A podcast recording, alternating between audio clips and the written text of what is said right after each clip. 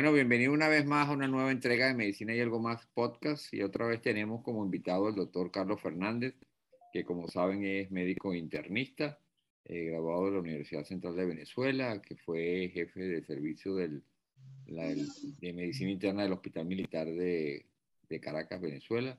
Y actualmente se desempeña como adjunto de urgencias de medicina interna en el Hospital Espíritu Santo de la ciudad de Barcelona, España. Bienvenido, Carlos, nuevamente a Medicina y algo más podcast. Bueno, hola, Alejandro, un placer saludarte de nuevo y a ver de qué hablamos hoy. Bueno, y vamos a hablar, a ti te han tocado temas duros, temas, temas difíciles, eh, y esta vez vamos a hablar de uno controversial que es sobre polifarmacia en el adulto mayor. Entonces, bueno, la pregunta de siempre es, qué es la polifarmacia en el adulto, qué es la polifarmacia pues, y, en especial en el adulto mayor. Bueno, mira, eh, es un tema interesante. La, polifarmacia simplemente se refiere a la combinación de varios medicamentos en, durante un periodo de tiempo determinado. Eh, como sabes, y bueno, y, todos eh, lo, lo, podemos entender, en la medida que va pasando, nos vamos haciendo mayores, eh, van apareciendo por, eh, padecimientos crónicos, hipertensión, diabetes, cardiopatías, enfermedades pulmonares, que necesariamente van unidos a la, a la prescripción de medicamentos para cada patología. Y la combinación de de varios medicamentos eh, es lo que se puede definir como polifarmacia. No hay un mm. acuerdo de cuántos medicamentos son, porque hay varias definiciones, pero en general se acepta que el uso de cinco o más medicamentos durante un periodo de más de un año, pudiésemos estar hablando de polifarmacia. ¿no? Eh, entonces, eh, en, en, definitiva, la polifarmacia es eso, la combinación de, vamos a hablar hoy, que es lo más aceptado, de cinco más medicamentos eh, en una persona, un paciente, por más de un periodo de más de cinco años. Existe otro concepto que es la, eh, la mega polifarmacia en algunas definiciones o donde habla de más de 10 medicamentos en adelante, ya estamos hablando de algo un, poco más complejo, más que pudiese tener implicaciones mayores, ¿no? Pero en definitiva, más de 5 medicamentos por un año consecutivo, un tratamiento crónico, es lo que se puede llamar eh, polifarmacia. Ahora bien, eh, hablando de, de factores de riesgo, vamos a ver, primero los factores de riesgo eh, que dependen del paciente. ¿Ok? ¿Cuáles son esos factores que hacen que el paciente tenga mayor riesgo a caer en, en, este, en esta situación de polifarmacia? Bueno, la, la, en los factores de riesgo, evidentemente la edad. Eh, hay estudios que demuestran que han estudiado este, este tema y, han, y lo han valorado. Eh, algunas revisiones de la literatura, etcétera, y y todas, todas son, coinciden en que en la medida que va aumentando la edad de los pacientes, la probabilidad de tener una polifarmacia es más alta. Se dice que ya después de los 65, 70 años hay un riesgo ya establecido, pero ya en la medida que vas avanzando a, a la década de los 70, 80 años, ya la probabilidad de tener de estar sometido a, una polifarmacia o de tener polifarmacia en, en, tu, en tu receta es muy alta. Se, se, dice que algunas estadísticas, esto tampoco está muy claro, pero en, en general, ya después de los 65, 70 años, un 15, 20% de los pacientes pueden tener una, puedes ver polifarmacia en estos pacientes, pero ya después de los 75, 80 años, ya más del 30 al 40% de los pacientes eh, sus recetas reflejan una, polifarmacia. Otro factor de riesgo es el estar internalizado en, una institución de salud, ya sea hospital, ingresado, o estar en una residencia de estas para, para adultos mayores. Estas personas generalmente eh, el riesgo de polifarmacia es también bastante alto. En relación a patologías, eh, el tener hipertensión, diabetes, eh, problemas cardiovasculares y pulmonares también, y, problemas, el dolor, patologías dolorosas y, enfermedades que comprometan la, la, la, memoria de los pacientes, trastornos cognitivos como enfermedad de Alzheimer o cualquier tipo de demencia, también hace de riesgo esas patologías que los pacientes, las personas eh, en su receta tengan una polifarmacia. En general son eso lo, la, la situación. Ahora bien, si el paciente, además de que va al médico, ¿verdad? Va y consulta con el doctor Carlos Fernández, le manda medicamentos, va a otro médico, vamos a ver eso después. Y además decide consumir eh, eh, plantas medicinales, ¿verdad? Sí. O, la o el médico, algún otro tipo de sustancias. ¿Eso también se considera polifarmacia? Claro, pues estás añadiendo algo un, un, un far, no, no, es propiamente un fármaco, pero sí algo que, que, ajeno a su receta, que pudiese afectar, este, interaccionar con, que lo vamos a hablar más adelante, porque el problema de la polifarmacia no es la cantidad de medicamentos que se implica. El problema de la polifarmacia es la interacción entre esos medicamentos, positiva o negativa, y el riesgo de, de, de efectos secundarios y de una cantidad de problemas que podemos hablar más adelante.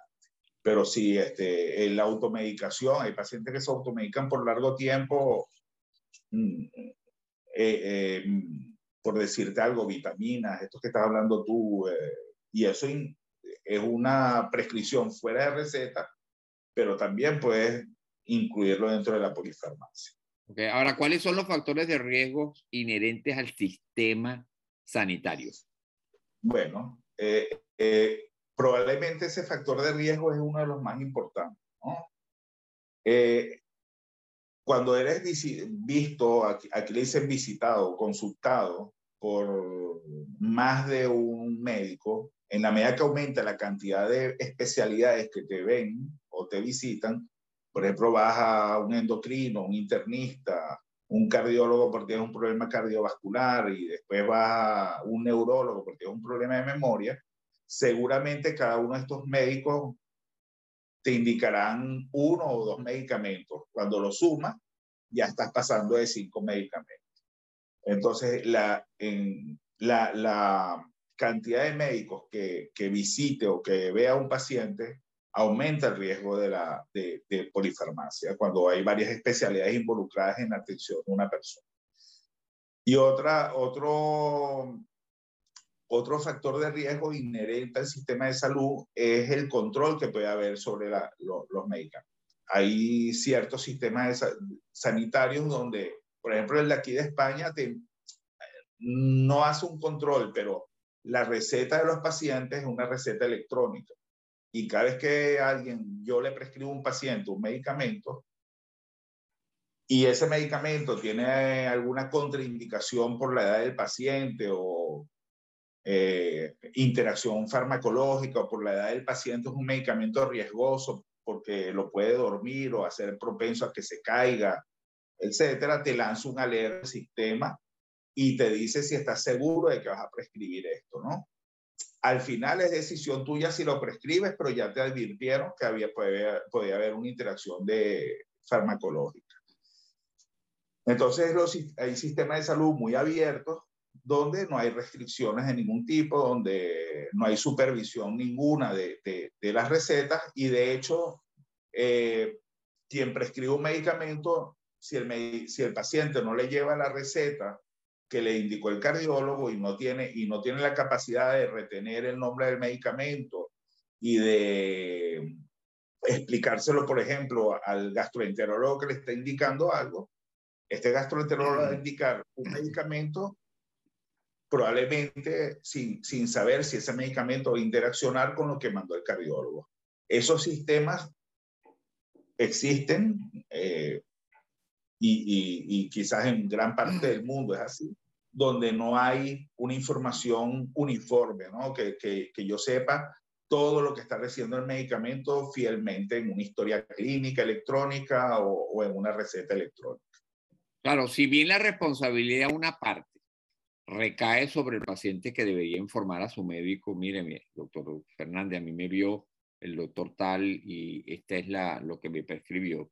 También el médico debe, dentro del interrogatorio, decir, a usted lo ha visto otro médico, qué prescripción le dio y si no la tiene a la mano, pues que se la envíe por vía electrónica para poder saber y no duplicar, porque a veces el problema es que se demanda el mismo tratamiento a veces, dos veces por, con distinto nombre, porque los médicos usan distintas, distintas marcas de... O a veces, ya vamos a hablar más adelante, entonces empieza a ver el choque entre, entre dos o tres medicamentos, ¿no?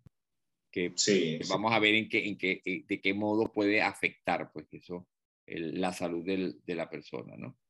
Entonces, eh, vamos a entrar en ese punto, que es ¿qué es la interacción de medicamentos y cuántos tipos de interacción hay?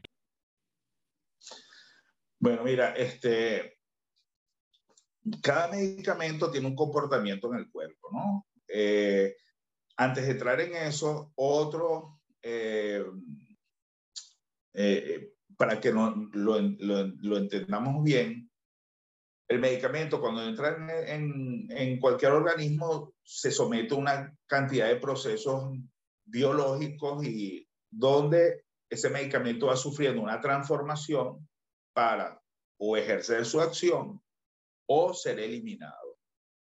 Las vías de eliminación más importantes de cualquier medicamento que ingrese, ya sea por vía oral o por vía intramuscular o endovenosa, son eh, la vía hepática y, la, y, la, y por, en la orina.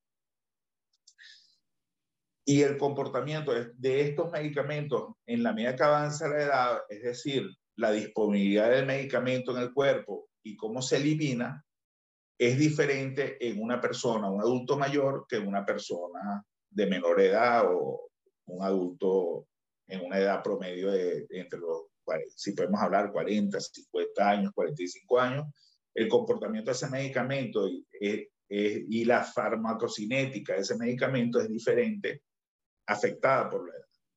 Y a esto le sumamos que la mayor parte de los medicamentos tienen interacciones. Es decir, que si tú utilizas, por ejemplo, que es una de, una de las situaciones más riesgosas que hay, eh, hablando de anticoagulantes, eh, utilizar un medicamento, un anticoagulante como la warfarina o la senocumarol, que, que, que son inhibidores de la vitamina K, eh, combinar esos medicamentos con algunos, una lista interminable de, de, de, de otras, otros fármacos, pudiese interaccionar de manera o favorable o desfavorable,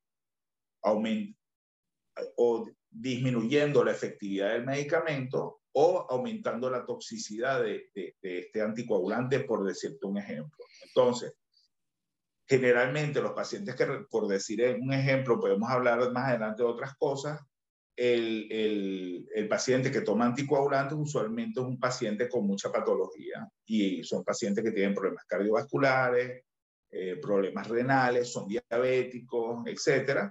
Y el anticoagulante pudiese ser afectado de manera negativa y aumentar el riesgo de sangrado de, simplemente por combinarlo con, con, un medicamento que no es, que interaccione con él.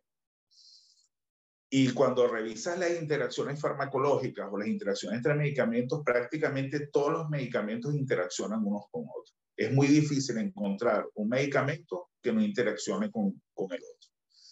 Hay medicamentos que estimulan la, la, la, el la eliminación de, un medicamento por vía hepática, activando un sistema de enzimas que no, no vamos a caer en la complejidad de ese complejo enzimático, que es el citocromo, citocromo P450 y todas las enzimas que lo componen. Y hay fármacos que utilizan esa vía para ser eliminados y hay fármacos que le inhiben, entonces, o la activan. Si le inhiben, va a haber una, eh, un exceso de acción del medicamento porque no va a ser eliminado efectivamente. Y si la sobreestimulan, la efectividad del medicamento que va a eliminarse por esa vía se va a eliminar más rápido y va a haber menos acción, vas a tener menos eh, fármaco o molécula disponible para ejercer su, ejercer su acción farmacológica. Entonces es una situación bastante compleja. En conclusión, todos los medicamentos son potencialmente, tienen potenciales interacciones y es una responsabilidad de quien lo indica conocer este proceso, estos procesos y conocer las interacciones, sobre todo de medicamentos que tienen potenciales efectos tóxicos graves como eh, el, sangrado, eh, depresión neurológica, riesgo de caídas, etc. Ahora bien, eh, hablando de eso, de, de, de, la, de la interacción en la... Voy a usar esta, esta, estas palabras, pero a lo mejor no todo el mundo la, la, la puede tener clara, farmacocinética y farmacodinamia. Pero, digamos, la cosa puede empezar inclusive por medicamentos tomados vía oral. Hay otros medicamentos que pueden afectar la absorción de ese medicamento. Por lo tanto, me puedo estar tomando el medicamento que me mandó el doctor Fernández, pero como me mandaron otro medicamento porque fue a un gastroenterólogo, entonces ese medicamento que, me, que tú me mandaste no lo voy a absorber bien, entonces voy a tener menos cantidad de medicamento. Por ahí empieza la cuestión, ¿no? Eh, sí, sí. ¿Qué puede pasar ahí cuando, cuando, eso, cuando eso sucede? Pues? Bueno, cuando, hay, hay, hay, bueno, es que incluso a la hora de prescribir un medicamento hay que explicarle a los pacientes, hay medicamentos que el alimento okay. favorece su absorción y hay medicamentos que es conveniente tomarlos en ayuno. Okay. Después, Perdón, ya ahí, habría, ya ahí habría incluso una interacción entre, entre algo que no es medicamento, sino el propio, los alimentos, pues como tal. que hasta allá va la situación, pues. Aunque no es medicamento, hay una interacción. Claro, entonces estamos hablando de que a, a, los pacientes hay que explicarle bien estas cosas, porque a veces los tratamientos no son efectivos o vienen problemas de, de toxicidad precisamente por esto, porque tú le dices a un paciente, tómese esta píldora en la mañana, pero, ah, pero es que este medicamento, si te lo tomas con el desayuno, lo vas a absorber mejor. Entonces, te lo tienes que tomar en la mañana al momento de desayunar. Y probablemente te, si, si, si hay algún otro medicamento en la receta que interfiera con la absorción de este, de este producto, tú le dices, bueno, pero no lo combine con este porque no lo va a absorber tampoco. Entonces, como tú bien dices, esto, es, esto va más allá de, de, o sea, las aristas de, de, este problema son varias y una es esa, la, la, la, la, interferencia en la absorción de, algún medicamento, de, los productos que estamos indicando, de los. Ahora, esa interacción puede ser que si yo combino dos medicamentos, uno puede hacer que el otro tenga menos efecto pero por otro lado puede ser que haga que tenga más efecto y se presenten con más frecuencia los efectos tóxicos o adversos de ese medicamento. Exacto. Hay interacciones que son nulas, hay, hay, medicamentos que da lo mismo indicarlos eh, unidos o, juntos, y está, y está el otro que acabas de decir muy bien. Ok. Entonces, ahora bien, ¿cuáles son las consecuencias? ¿Cuáles podrían ser? Ya numeraste algunas pero en general, ¿qué consecuencias puede traer esta, esta polifarmacia para el paciente? Bueno, eh, se ha hablado mucho de, de, de, las consecuencias. Hay cosas que son evidentes a la, en, en, la práctica clínica y otras lo que está escrito, ¿no? Eh, la, la, las consecuencias dependen de cuáles son los medicamentos y, y, y, básicamente los más frecuentes, ¿no? Entonces, la, se dice en principio, se ha tratado de establecer, uno, la polifarmacia y mortalidad, ¿no? Hay una serie de estudios clínicos que, que se han dedicado a investigar esto y algunos dicen y arrojan la, la conclusión de que eh, tener una polifarmacia aumenta el riesgo de mortalidad. Mm, y es lógico, porque mientras más medicamentos estás tomando, seguramente más enfermedades tienes. Y este, probablemente no es una reacción, relación causal, sino que el hecho de tener polifarmacia ya te dice que tienes una, una cantidad de patologías que te aumentan tu mortalidad.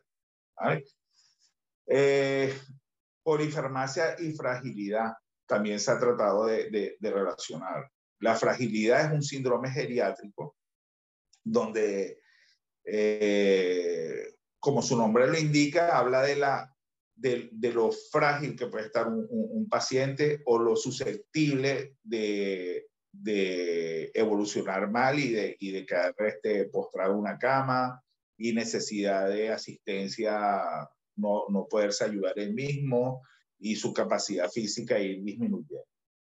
Entonces, el, hay, hay, estudios que tratan de relacionar la polifarmacia con fragilidad y también dan una relación positiva, ¿no? Una, una eh, no causal, pero sí hay una asociación importante entre polifarmacia y fragilidad. Y ya hablando ya de, de, otros temas, saliendo de la mortalidad y esto, hay situaciones muy específicas. Por ejemplo, eh, cuando tú tienes una polifarmacia donde hay una combinación, por ejemplo, de medicamentos neurolépticos, por decir algo, con medicamentos para dormir o o medicamentos para el dolor con algún efecto opiáceo, eso está comprobado ampliamente que tienen esos pacientes, esas personas que son adultos mayores, que ya tienen algún problema para caminar, aumenta el riesgo de caída. Y las caídas parece algo mm, eh, no muy importante, pero cuando un paciente presenta caída, la caída es un factor de riesgo también de, incluso de mortalidad. Son pacientes o discapacidad, se caen, se fracturan la cadera, quedan en cama y el, y el declive funcional de esas personas se acelera dramáticamente después de una caída. Otras consecuencias, estamos hablando, ya, ya más o menos te lo comenté con los anticoagulantes, que también son prescritos cada vez mm, eh, más frecuentemente, la, particularmente la, la, la el, gran, la gran indicación de los anticoagulantes eh, en, nuestra época y en estos momentos, y siempre, siempre ha sido así, son las arritmias cardíacas, particularmente la fibrilación auricular, que es muy frecuente. Y cada, por lo menos aquí lo que he visto eh, en los años que estoy trabajando acá, que cada día hay más pacientes anticoagulados. ¿Por qué? Porque cada día hay más pacientes diagnosticados de fibrilación auricular. Y estos medicamentos, los anticoagulantes, son medicamentos que tienen que ser supervisados muy de cerca, eh, su, su, que el paciente esté en un rango de anticoagulación correcto, que, que exista, eh, no exista, que tenga efecto el efecto que deseamos en la anticoagulación del paciente, pero que no se pase de, de, de, acción y la coagulación del paciente no aumente el riesgo de, de sangrado, cada día es más frecuente. Y cuando revisas la lista de interacciones con estos anticoagulantes, ya sea los antiguos que usábamos, que son inhibidores de la, de la vitamina K, o por la otra vía de los nuevos anticoagulantes, la lista de interacciones es interminable. Eh, de hecho, yo como anécdota siempre recuerdo un paciente que tenía que se consultaba ahí en Estados Unidos y le indicaron eh, warfarina y le entregaron una, un documento que firmaba asumiendo, sabiendo que está, o sea, un consentimiento informado, donde decía que le están dando este medicamento y que ese medicamento aumentaba el riesgo de hemorragia. Ahí esto. Y después le daban un prospecto donde le explicaba todas lo, las, a la hora que lo tenían que tomar, las interacciones con, con otros, eh, con alimentos y una cantidad de cosas que eran muy, pero muy cuidadosos con él. Entonces, eh, eh, es lo que te quiero decir, que, que, particularmente el tema de los anticoagulantes es importante. Y los otros grandes, el otro gran problema son la, los medicamentos para dormir y, y los, neuro, los, psicotrópicos y, y, estas medicaciones que eh, también interfieren con, aumentan el riesgo de caídas. y en pacientes, por ejemplo, que tienen un problema pulmonar que, que que hacen apnea nocturna, aumentan el riesgo de la apnea y están tomando una benzodiazepina, por decirte algo, y nadie, nadie ha visto que tiene un diagnóstico de apnea del sueño, por ejemplo. Entonces, eh, eh, es lo que te digo, que estos riesgos están ahí, siempre presentes. Ahora, ¿cuáles son los cambios, a, a, a grosso modo, pues? cuáles son los cambios que en el anciano, en el paciente mayor, adulto mayor, se producen, se van produciendo con, en la medida que va aumentando en edad, que lo hacen propenso a, este, a, este, a que haya mm, más problemas con el uso de varios medicamentos. ¿Cuáles son esos cambios? ¿En qué, en qué órganos específicamente? Bueno, es lo que te hablé, o sea, particularmente la absorción puede estar afectada. Ya, ya el aparato digestivo de estos pacientes es diferente. Eh, su situación cognitiva eh, puede también estar afectada y el paciente no entender o olvidar una dosis o, o, tomar más de la dosis que le corresponde. O sea, el adulto mayor es complejo en ese sentido, ¿no? Entonces, por ahí empieza la cosa. Después la absorción, pueden, pueden este, tener problemas de, de o su aparato digestivo se mueve más lento o más bien problemas de tránsito rápido y, interferir con la absorción del medicamento. Y el otro, lo, lo que dije hace rato, el, el, los sistemas eh, metabólicos de, del adulto mayor no, ya también envejecen, por supuesto. Entonces el riñón, la función renal va cayendo eh, van desarrollando de alguna manera, de manera fisiológica, una pérdida de función renal, a veces hablando de insuficiencia renal, quizás en, unos en unas situaciones muy precoces o no tan avanzadas, pero su riñón no funciona igual y todo medicamento que vaya a ser eliminado por vía renal se va a ver afectado. Y eh, el hígado de estos pacientes y, y este citocromo P450, este sistema enzimático, tampoco va a funcionar tan efectivamente y el metabolismo de estos medicamentos va a ser este, eh, probablemente no tan efectivo que si tuviesen otra edad que, que fuesen más jóvenes. Ahora, ¿qué hacer para prevenir y para evitar la polifarmacia? Bueno, primero educar, educar, que, que a veces el médico lo ves como un prescriptor de, de algo, ¿no? Yo eh, recuerdo una frase muy, muy, muy inteligente que nos decía el doctor Martínez Iturriza, que fue jefe de servicio de medicina interna, mi primer jefe de servicio y, hace muchos años, y él ya él falleció hace unos dos años, que es un internista venezolano muy, pero muy con ideas muy claras para su época. Y él nos decía siempre, el mejor medicamento es el que nos indica. Y lo que, trae, y lo que traía esta frase por detrás era que cada vez que tú, si tú no le indicas un medicamento a alguien, el efecto tóxico y el riesgo no va a estar.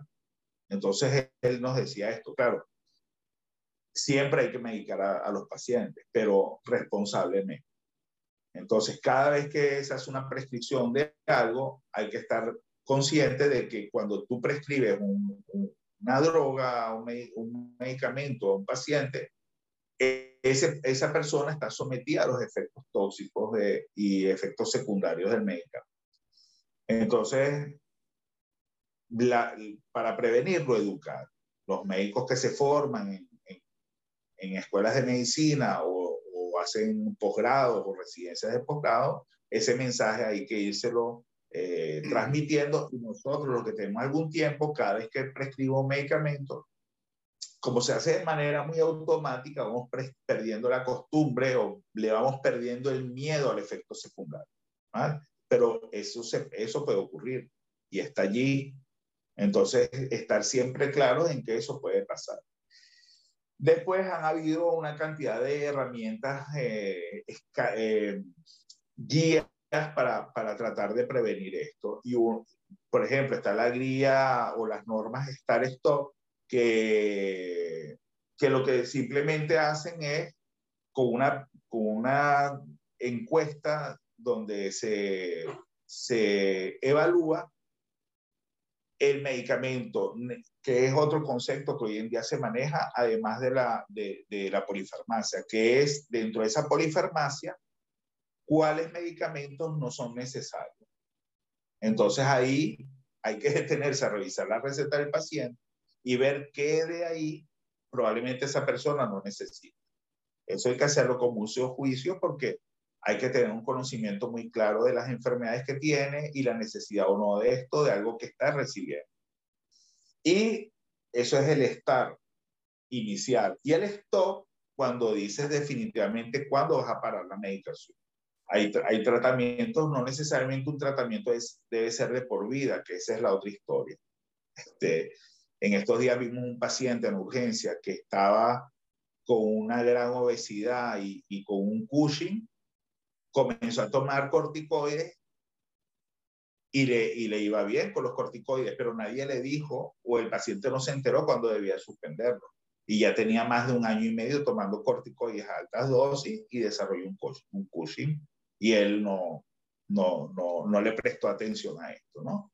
Entonces, no necesariamente un medicamento es de por vida. Puedes tú elegir cuando, cuando pararlo o cuando aparecen efectos secundarios, cuando lo quieres cambiar por otro que tenga menos efectos secundarios o que ya el paciente no lo necesite.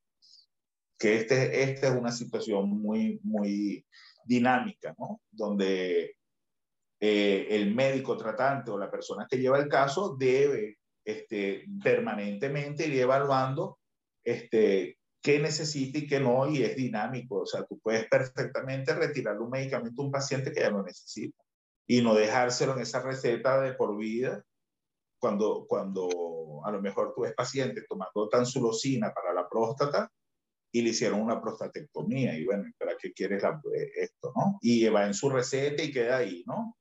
De por vida. Y eh, eh, eh, es una situación muy, lo que te digo, eh, eh, depende mucho del, juicio clínico y del médico. Ahora bien, Carlos, pero como estamos hablando de que la mayoría, de que esta situación se presenta más que todo en pacientes adultos mayores, también cobra importancia el entorno familiar, que también debe brindarle apoyo. Esos médicos, a menos que el paciente tenga una casa hogar, es distinto. Vamos a ver, si está con la familia, también se debe eh, instar, motivar a la familia para que le dé apoyo y supervisión durante la, durante la toma de los medicamentos, ¿verdad? Pero si está en una, si está en una, lo que llamamos nosotros una casa hogar o una casa de cuidado, el personal tiene que estar también al tanto y supervisar la toma de los medicamentos y no, por ejemplo, no dejar a la mano los medicamentos, ¿verdad? Si hay una persona que se los suministre, por eso que tú dijiste que de repente se le olvide si toma más de la dosis o no sabe si lo tomó, sino que hay algunos uh, dispositivos donde se ponen las pastillas y, ahí se sabe qué es lo que se está tomando diariamente, o sea, hay dispositivos que lo pueden ayudar, escribir, hacer un calendario, o sea, hacer una cantidad de cosas que ayuden a poner orden en esa polifarmacia cuando es necesaria, porque a veces no hay otra, no queda otro camino, sino que usar varios medicamentos por lo que tú dijiste, porque ese paciente tiene múltiples patologías y necesita muchos medicamentos, pues. Eh, ahora bien, ¿qué, ¿qué pasa cuando el paciente tiene complicaciones? ¿Qué se debe hacer? Si el paciente está en casa o si el paciente está en un hogar de, de cuidado. Bueno, hay complicaciones que son evidentes.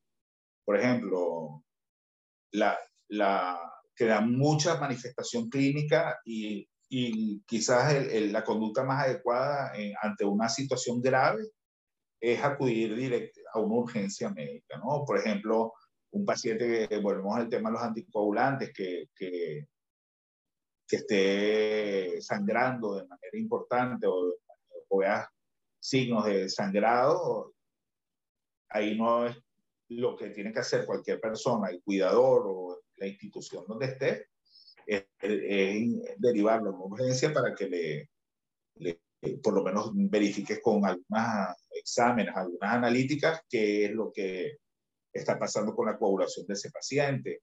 Eh, por decirte algo, eh, la somnolencia, los efectos de un paciente que ya tenga evidentemente una depresión neurológica que lo lleva a despertarse con dificultad o, o no despertarse, bueno, eso son urgencias médicas. Pero hay otros efectos que son más sutiles que no se ven, que son muy solapados. Entonces, identificarlos a veces no es sencillo, ¿no? Porque el paciente puede estar, eh, por ejemplo, haciendo hipoglicemias nocturnas y no, la, no se entera, y no, y no se va a enterar nadie. Entonces, eh, eh, por, y te estoy hablando, por ejemplo, del uso de insulina o medicamentos antidiabéticos orales, que es otra complicación importante y que a veces no, es, no da sintomatología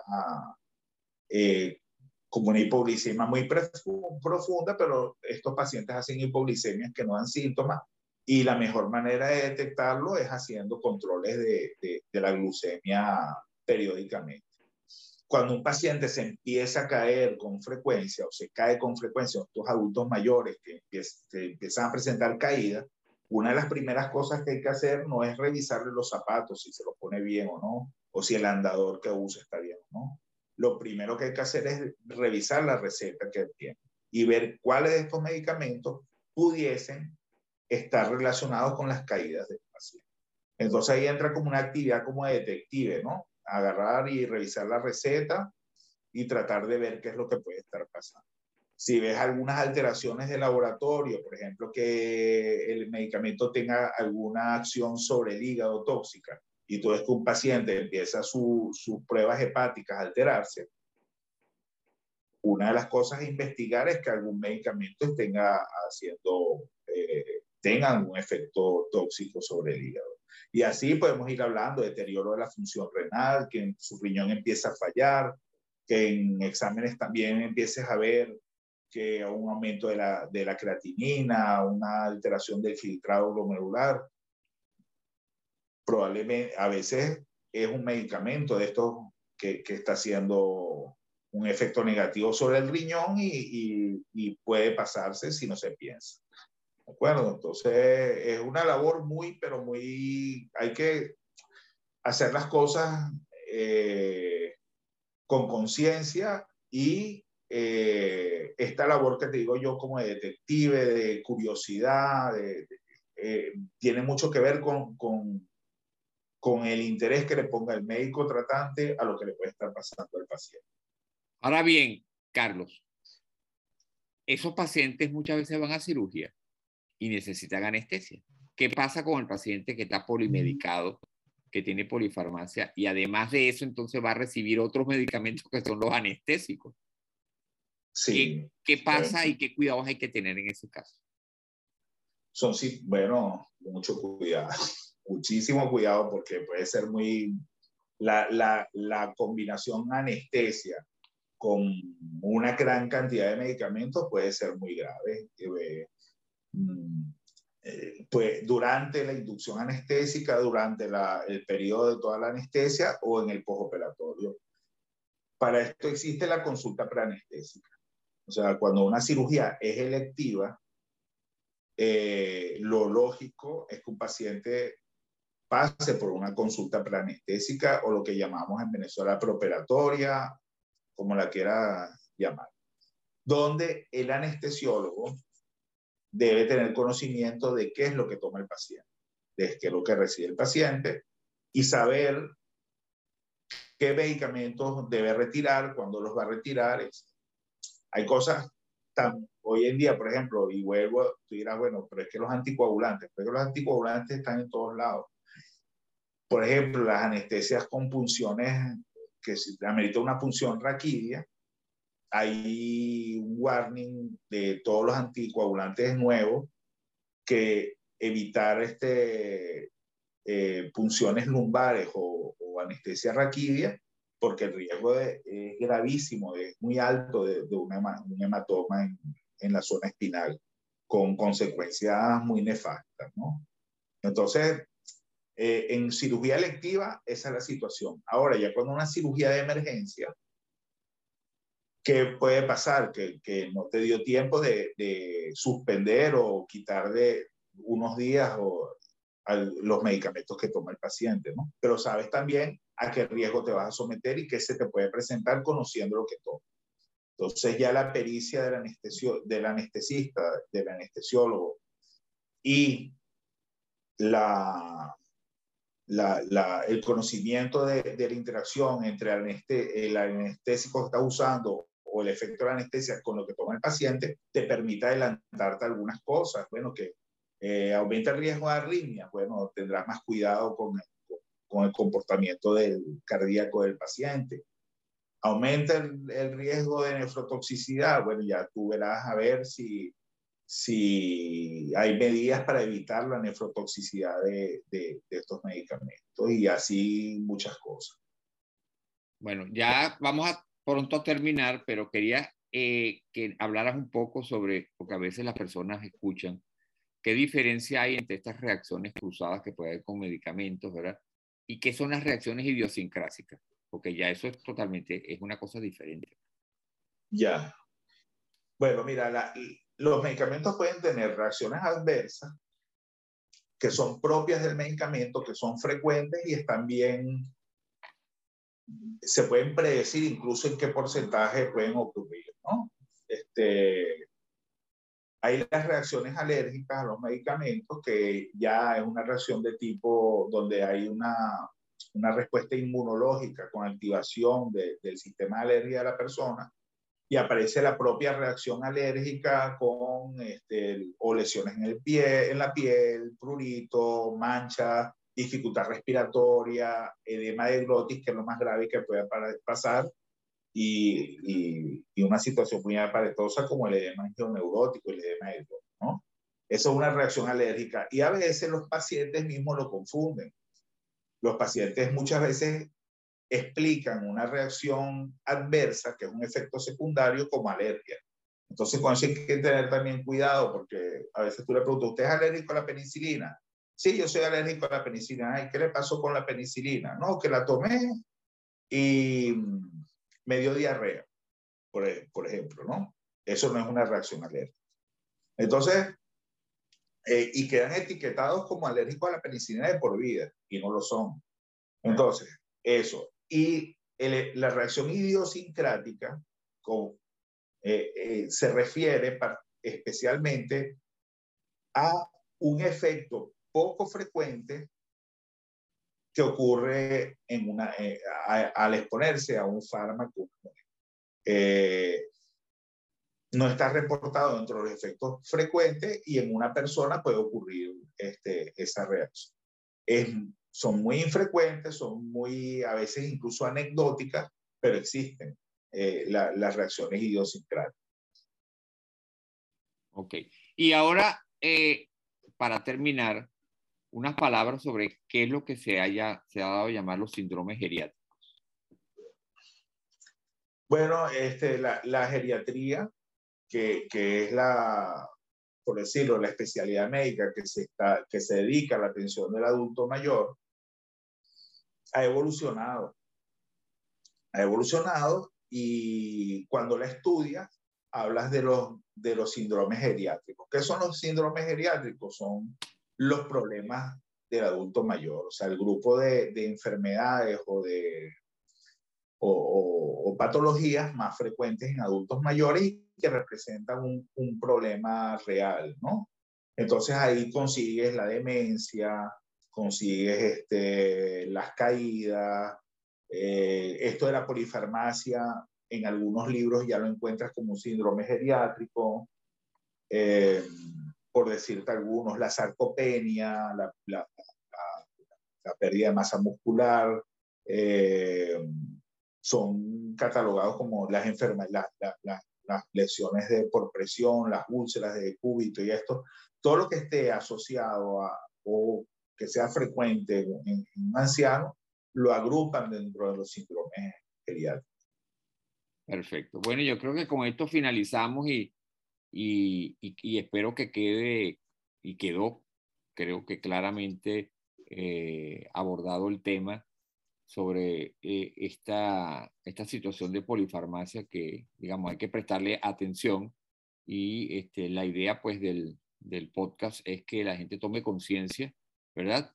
Y este, los familiares de los pacientes adultos mayores tomen conciencia acerca de que este es una problemática que realmente existe, ¿verdad? Y que hay que hablar claramente con eh, los médicos tratantes, cuando son varios, y eh, mantener la supervisión sobre el adulto mayor. ¿Ok? Bueno, gracias Carlos por haber estado presente acá y quedas nuevamente, por supuesto, invitado a una nueva entrega de Medicina y algo más. Bueno, muchas gracias. Hasta luego.